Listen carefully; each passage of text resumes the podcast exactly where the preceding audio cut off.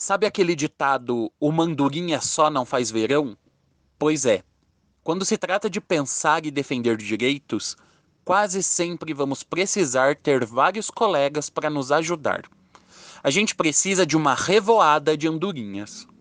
Esses colegas podem ter coisas em comum com a gente, ou podem ser parceiros que, apesar de não serem como nós, se colocam ao nosso lado e nos dão apoio. De forma simples, essa revoada debatendo e reivindicando algum direito é mais ou menos o que faz uma organização da sociedade civil.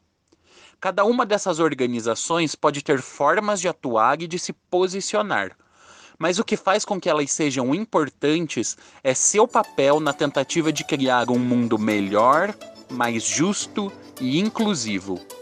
No Brasil, nós temos algumas organizações que fazem parte de movimentos sociais e que foram decisivas para que alguns grupos politicamente minoritários pudessem ser ouvidos e protegidos. É o caso do movimento LGBT e de ativistas e militantes que, desde os anos 70, têm se colocado em lugares importantes para que essas pessoas possam ter uma condição de vida melhor.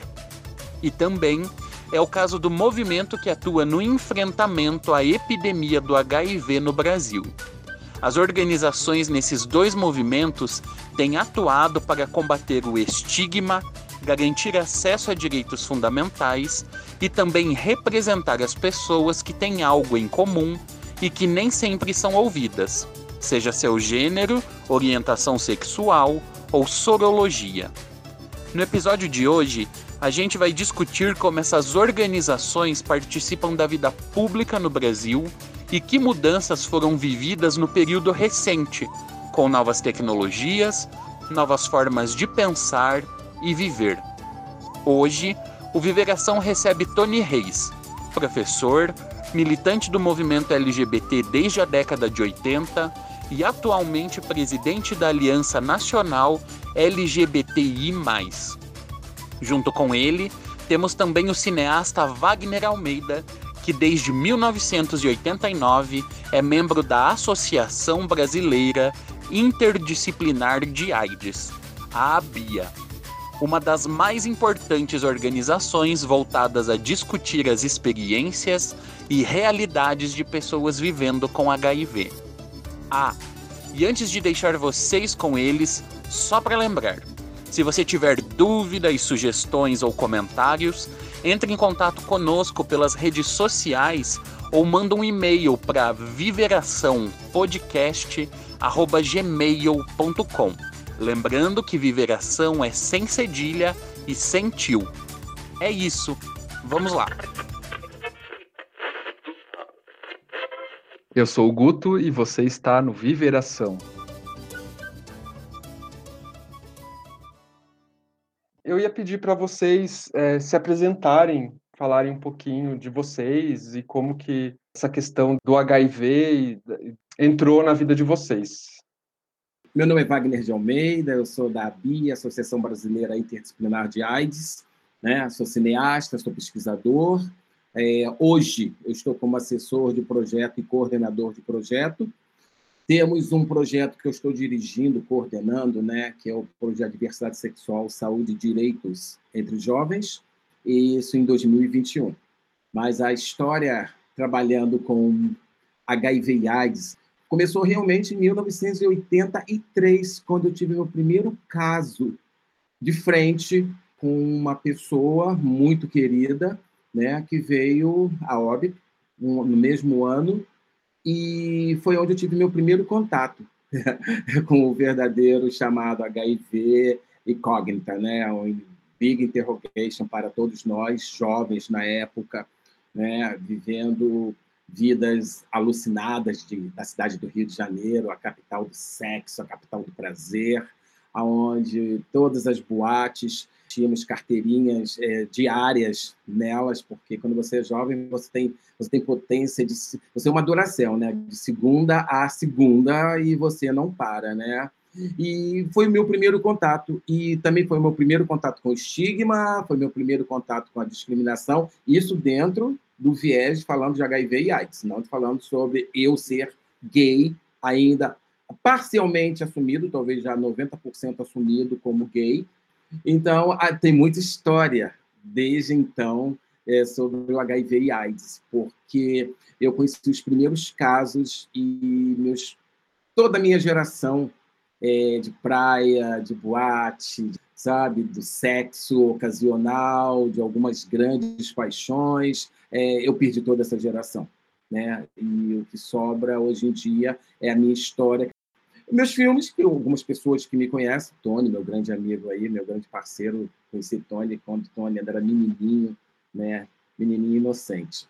A gente, meu, meu histórico sempre foi sobre o HIV, sobre o estigma de discriminação e, acima de tudo, né, é, o viés do nosso trabalho, meu trabalho principalmente, é sobre solidariedade, né, com pessoas principalmente que viveram esses anos trágicos, viveram e estamos vivendo, né, porque a epidemia pode estar camuflada por causa da Covid, mas ela não deixou, não parou de infectar as pessoas, o vírus está aí, né? Legal. Você, Tony, como que foi? Bem, eu fui batizado pelo professor Dr. Luiz Botti. Foi as primeiras correspondências 1984. E em 1988 eu participei do encontro é, com o nosso amigo Wagner, o Atobá, no Rio de Janeiro. É, tivemos, inclusive, sediaram um encontro de homossexuais brasileiros, juntamente com o ISER, muito interessante. Então, é, eu sou o Tony Reis, tenho 56 anos, estou há 36 anos na luta pelos direitos humanos da comunidade LGBTI+, e aí também conheci o nosso primeiro caso de, de pessoas vivendo aqui no Paraná em 84. Depois eu tive a possibilidade no movimento estudantil fazer toda essa discussão. Tive a possibilidade de me formei em letras pela Universidade Federal do Paraná eh, tive a oportunidade de morar na Europa, na, na Espanha, na França, na Itália e na Inglaterra. Eh, voltei para cá, fundamos o grupo Dignidade, depois fundamos, juntamente com outros companheiros e companheiras, fundamos a BGLT, e hoje estou na Aliança Nacional LGBTI+, como presidente. Legal, excelente. É, um dos motivos que nós escolhemos é, nesse projeto trabalhar com os homens gays e com HSHs é essa questão da, da troca né, entre pares, né? E também a é, escolhemos trabalhar com pessoas vivendo com HIV também pelo mesmo motivo, para tentar criar essa identificação.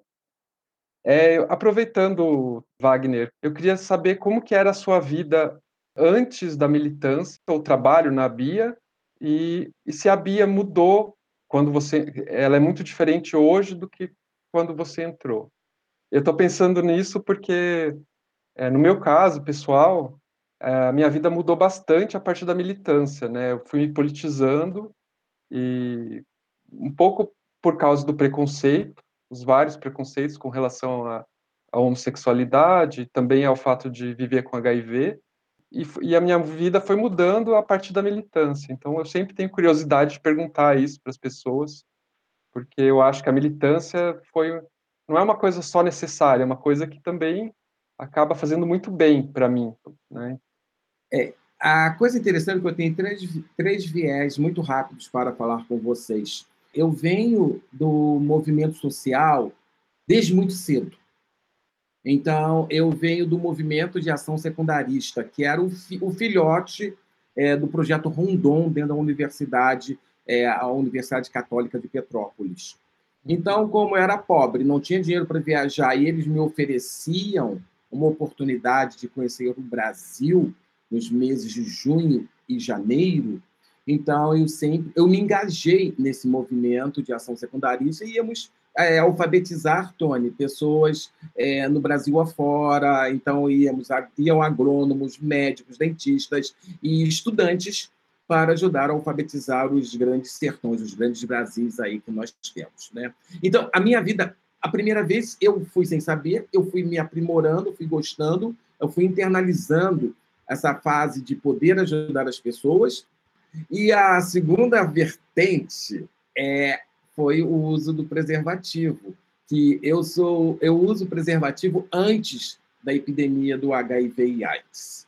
porque eu tive minha época, minha época é hétero, entende? E minha mãe dizia: se você chegar aqui em casa com filho e mulher, sai os três. E eu tinha pavor de perder o meu lar docilar, então o preservativo, a camisinha, vem desde os meus 12 anos, 13 anos. E quando chegou a ditadura né, do preservativo, chegou a ser uma ditadura, né, ou você usa ou você não usa, mas você aí você é acusado de não usar, até hoje tem nós temos essa síndrome né, das pessoas serem acusadas por não usarem a camisinha. Quando veio a, veio a AIDS, né, quando o vírus se instalou na sociedade, nós, eu já estava acostumado, e quando eu escutava meus amigos falar, ai, que horror, meu pão fica mole, balinha com papel, aquelas bobagens todas que a gente escuta, eu estava bem, bem acostumado a usar o meu preservativo. Mas o interessante é que eu usava preservativo com mulheres e não usava com homens. Então, eu estava extremamente vulnerável na época de transar com homens sem preservativo e quando ia transar com mulheres, eu usava o preservativo.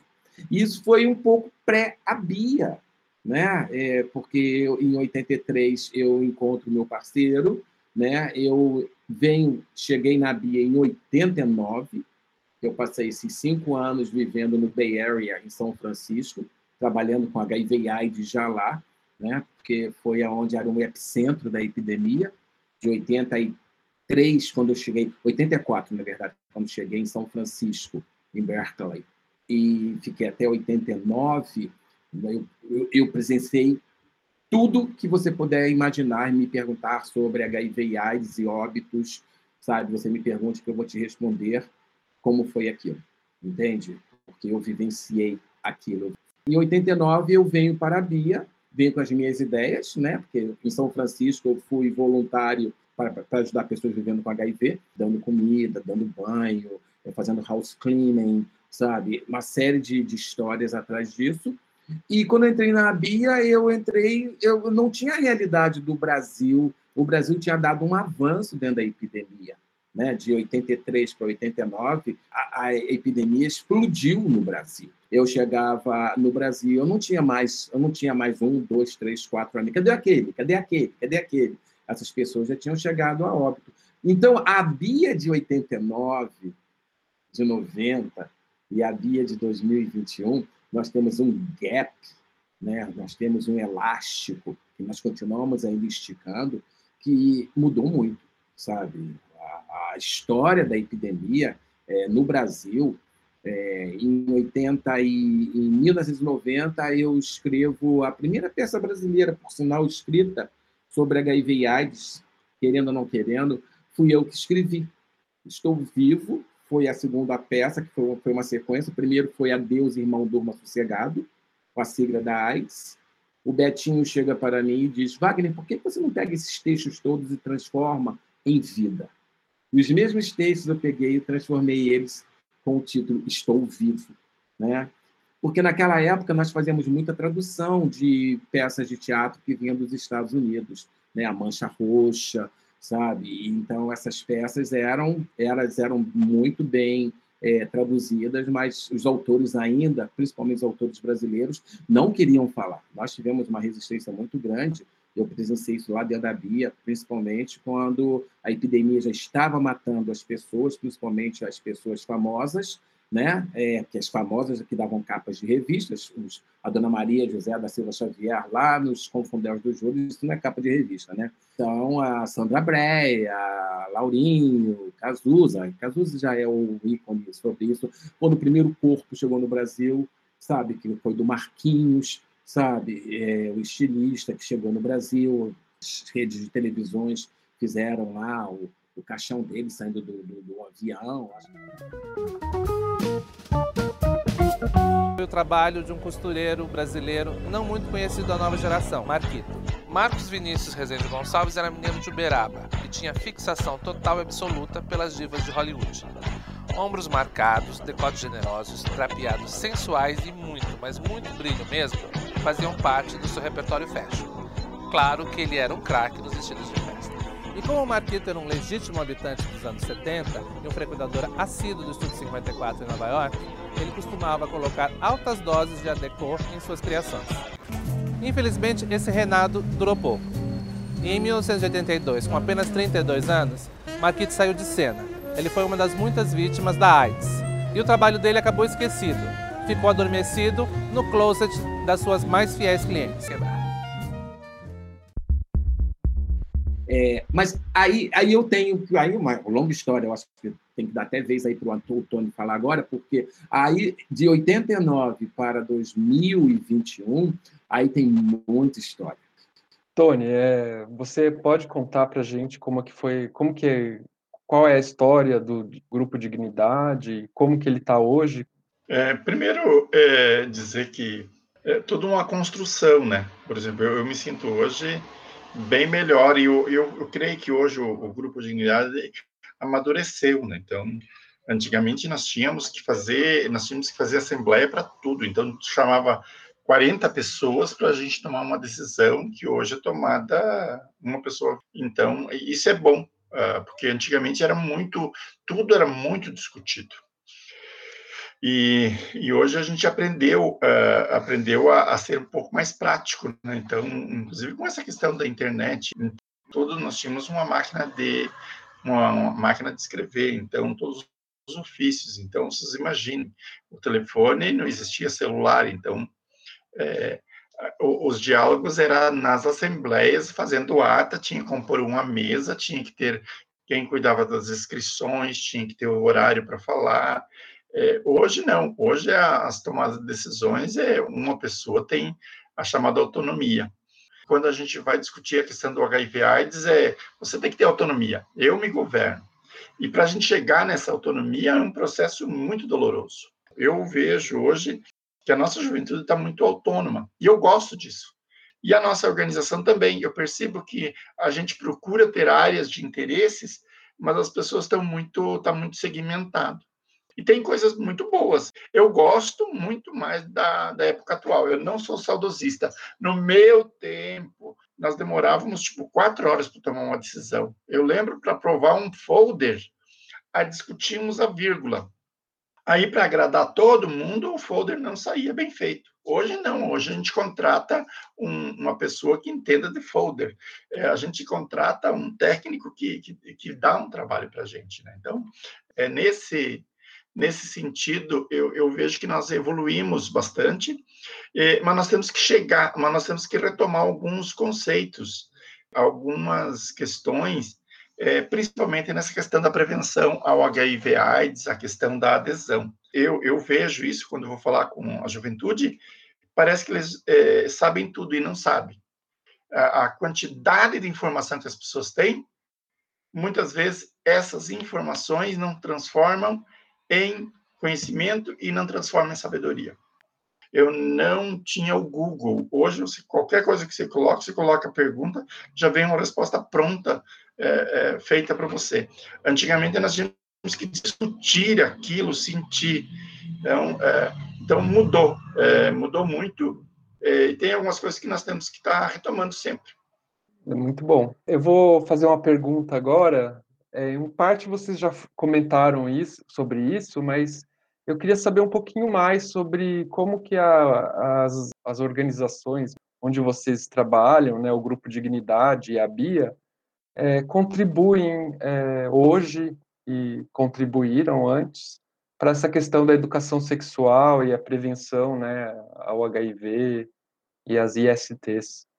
A, a BIA, é, falando como membro, né, está diretamente lá, é, trabalhar sobre sexualidade, gênero e saúde sempre foram as nossas bandeiras, né? e HIV, evidentemente, está vinculado à saúde, né? gênero está vinculado a todas as pessoas, as suas diversidades, né?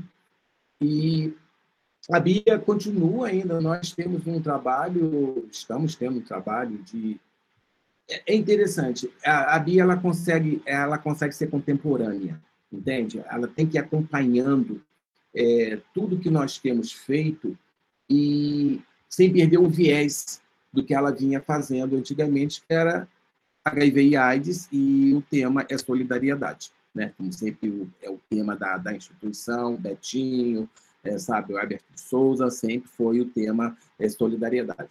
E trabalhamos com questões muito técnicas, né, cara? Porque nós trabalhamos com é, sobre patentes, né? essa, essa guerra contra os medicamentos. É, o SPW trabalha sobre as questões de gênero da mulher. Meu trabalho é direcionado com HIV, é, HIV e AIDS para jovens, adultos e idosos, né? Então, nós temos esse leque de diversidade dentro da nossa da, da instituição, né, que leva a você ser uma das, uma das mais respeitadas no Brasil.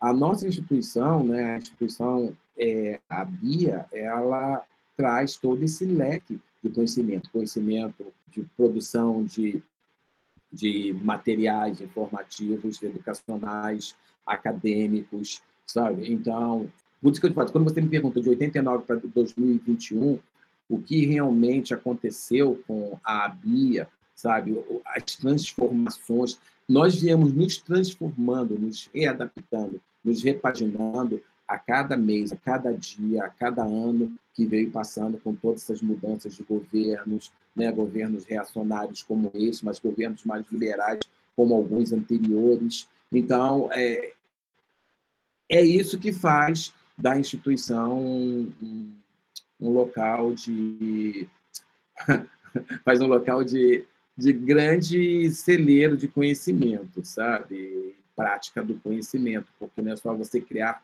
é, criar conhecimento se você não coloca em prática. É, nós vamos desde a distribuição de preservativos, estão me entendendo, a seminários internacionais que preparamos, é, seminários nacionais, treinamentos é, no mundo inteiro e no Brasil principalmente. É, temos nossos vínculos políticos que tem que ter, conversando politicamente em Brasília, sabe, com os governos do Estado, com as secretarias de Estado. É, é um ambiente muito, muito sadio e muito intenso.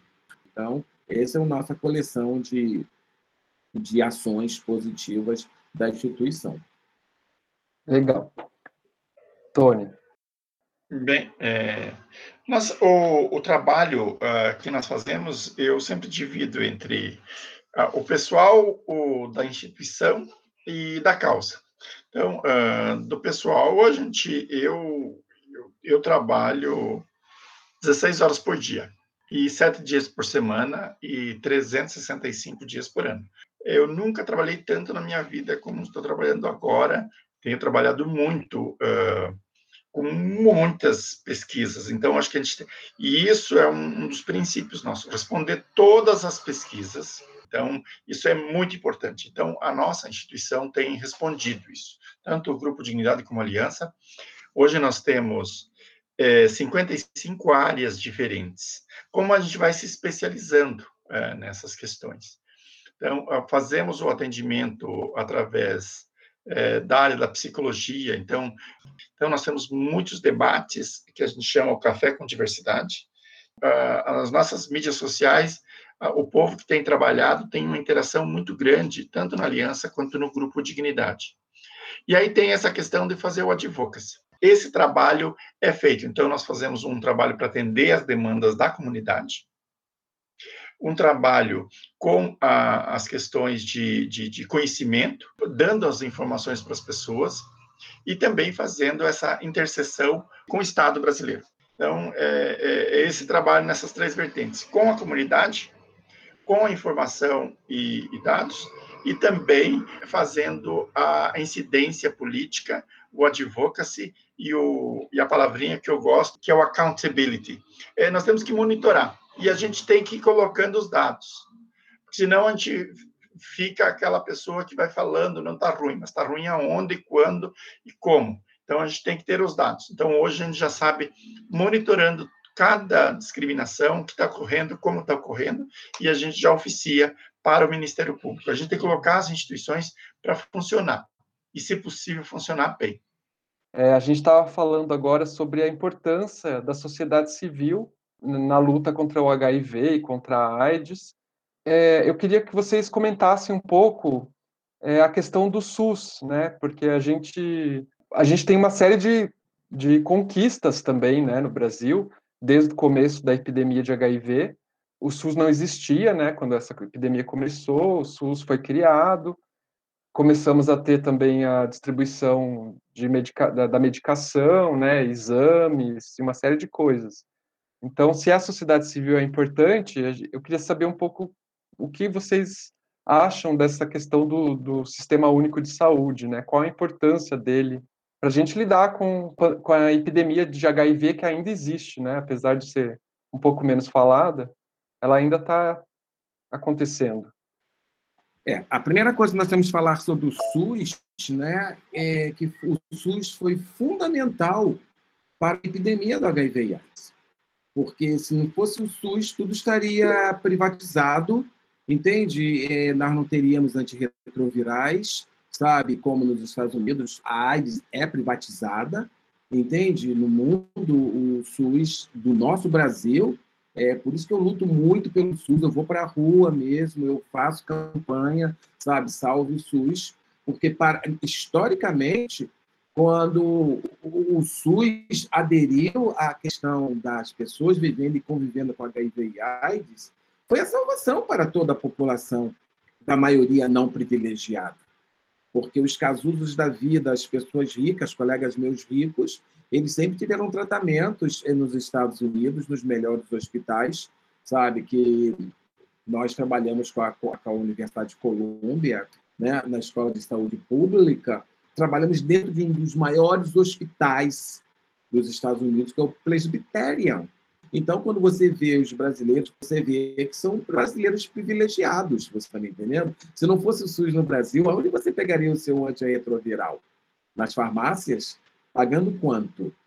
Se não fosse o SUS, é, quem estaria vacinando para a Covid nos dias de hoje? As farmácias te cobrando 300, 400, 500 reais por uma dose de vacina? Então, é, nós temos que repensar, e, historicamente, sabe, o SUS é um, é um monstro, um monstro iluminado, você está me entendendo como que é? Temos que ajudar a alimentar o bom atendimento, a melhor qualidade que esse que essa instituição né, nacional, esse serviço nacional, serviço único, sabe, é, proporciona ao, ao brasileiro, principalmente ao brasileiro é, menos favorecido, né, que é a maioria das populações. Né? E essa é a minha opinião sobre o SUS e principalmente na luta contra o HIV e AIDS. Primeiro, é, é, o SUS é uma grande é, vitória da, da sociedade é, brasileira aqui na, na Constituição de 88, eu participei é, fazendo esta, esta, esta ação. É o maior plano de saúde do mundo. Eu tenho o maior orgulho é, de, de, quando fala para os americanos do chamado watchdog, que é o controle social das políticas públicas. Esse exemplo da, do SUS é um, é um exemplo é, fundamental, que é um esforço. Então, ele diz exatamente o que, que o município tem que fazer, o que, que o Estado tem que fazer, o que, que a União tem que fazer, qual que é o papel da sociedade, e a gente tem que fazer essa defesa. Claro que ele não é perfeito e tem as suas as questões, mas é por isso que é importante ah, sempre a gente estar tá fazendo a denúncia, é, é, fundamental, tanto para a questão da, agora da pandemia do Covid, quanto para a questão do HIV/AIDS, como todas as outras doenças. É muito importante é, ele ser é, é integral e tem que ter as uh, percentagens dos orçamentos garantido para a saúde. E isso nós temos que fazer o, o, o trabalho de forma muito é, organizada essa sistematização do, do controle social, que é a fiscalização, monitoramento, é, e que nós fazemos é, muito bem feito. Inclusive, o movimento AIDS é referência no mundo todo e aqui no Brasil é reconhecido. Se hoje o, ainda o programa de AIDS é, é porque a sociedade civil está junto, e esteve junto, e estará, com certeza, junto. Posso fazer um adendo sobre isso rapidinho? Claro, claro. É, o, o, a coisa mais interessante, quando você até fez uma pergunta para nós, para a criação do programa brasileiro é, é, para o controle do HIV, né? Se nós pensarmos que esse programa, em 1986, ele era muito ruim, ele era muito ruim, ele era péssimo, né? no governo Collor, principalmente. E foi com a incorporação, né, nos anos no 1990 em diante, que o SUS incorporou né, é, a, o tratamento do HIV dentro da sua lista, da sua agenda de cuidados, né, foi aonde com a militância que a AIDS teve uma força muito positiva. Mas se você pega esse gap de 1986, quando esse, esse programa brasileiro foi criado lá em Brasília, que ele era péssimo, nós participamos dele, entende? Por sinal, em 1990, é, nós fomos convidados a participar da montagem desse programa no Brasil. Né? E então, é, o programa, com todos os, os ativistas, né? aí sim, ele, foi, ele teve um impulso, né? onde você começou a, a sentir que a pessoa estaria mais protegida, e foi quando o SUS também assumiu né, o tratamento das pessoas vivendo e convivendo com HIV. Então, essa parte histórica eu acho que é muito importante, que as pessoas não entendem muito bem. Eles acham, principalmente essa, essa geração, uma geração 90, né, uma geração 80, a geração 80 que viveu as complexidades e a, e a, a intolerância social, sabe? Perante o HIV e AIDS das pessoas vivendo e convivendo e morrendo. Na verdade, as pessoas naquela época nem conviviam, elas só pegavam e morriam. Né? Também temos esse gap histórico dentro da epidemia que deve ser lembrado, não deve ser nunca esquecida.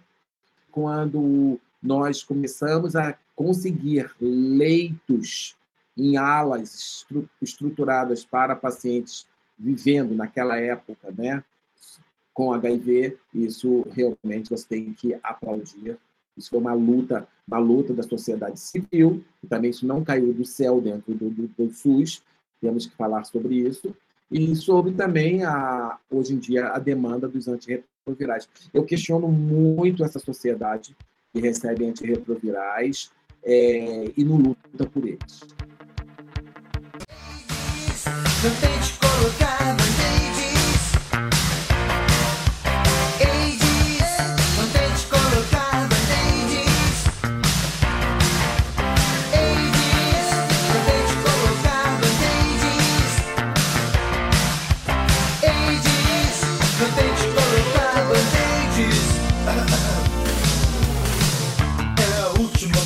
tente colocar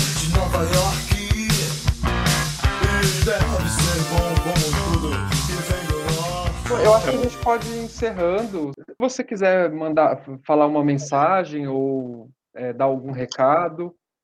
É, é, é primeiro, eu gostaria de parabenizar a toda a equipe é, do podcast. Eu acho que é, é, muito importante nós discutirmos e a gente levar essas informações, levar os conhecimentos, a, que as pessoas que estejam nos ouvindo busquem a, as instituições, a, ao ativismo que todos nós fazemos. O ativismo é, é, pessoal. A militância é quando você se liga a uma instituição que daí tem que ter reuniões, tem que ter o presidente, tem que ter o estatuto. Então, é, é mas tanto o ativismo como a militância, ela é fundamental para a gente manter as políticas públicas. É, você pode ser o teu o, o grande impulsionador de políticas públicas.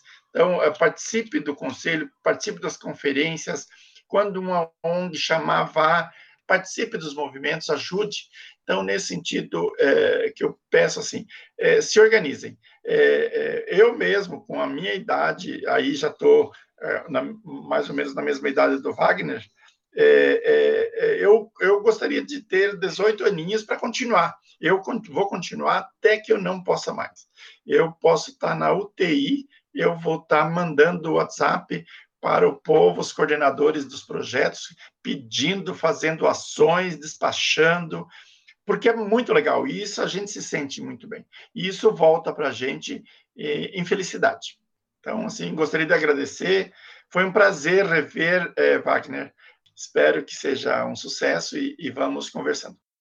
É... Eu só queria agradecer pelo convite, muito obrigado e contem conosco. E vamos em frente. Foi, foi uma delícia essa conversa com vocês. Muito... Então tá bom. É, muito obrigado por se dispor a falar conosco. Agradecemos muito. Foi ótimo. Foi um prazer conhecê-los. O Viveração é um podcast produzido pela Aliança Nacional LGBTI a coordenação geral e roteiro deste episódio são de Augusto Mena Barreto, com textos de apresentação de Tiago Oliveira, que também é responsável pela mixagem e edição de som. A locução inicial é de Matheus Freitas, a arte de Camila Córdova e a gestão de mídias sociais de Alisson Souza. Breno Gonçalves é responsável pela secretaria do projeto. Se você tem algum comentário, dúvida ou sugestão, pode entrar em contato com a gente pelo e-mail viveraçãopodcast@gmail.com ou pelo nosso canal no Telegram @viveração. E não deixe de seguir a gente nas nossas redes sociais, arroba Viveração Podcast no Instagram e arroba Viveração no Twitter. Lembrando que viveração em todos estes casos é sem cedilha e sem tio. As fontes e recomendações feitas ao longo do episódio, assim como as músicas de trilha, estão na descrição do episódio.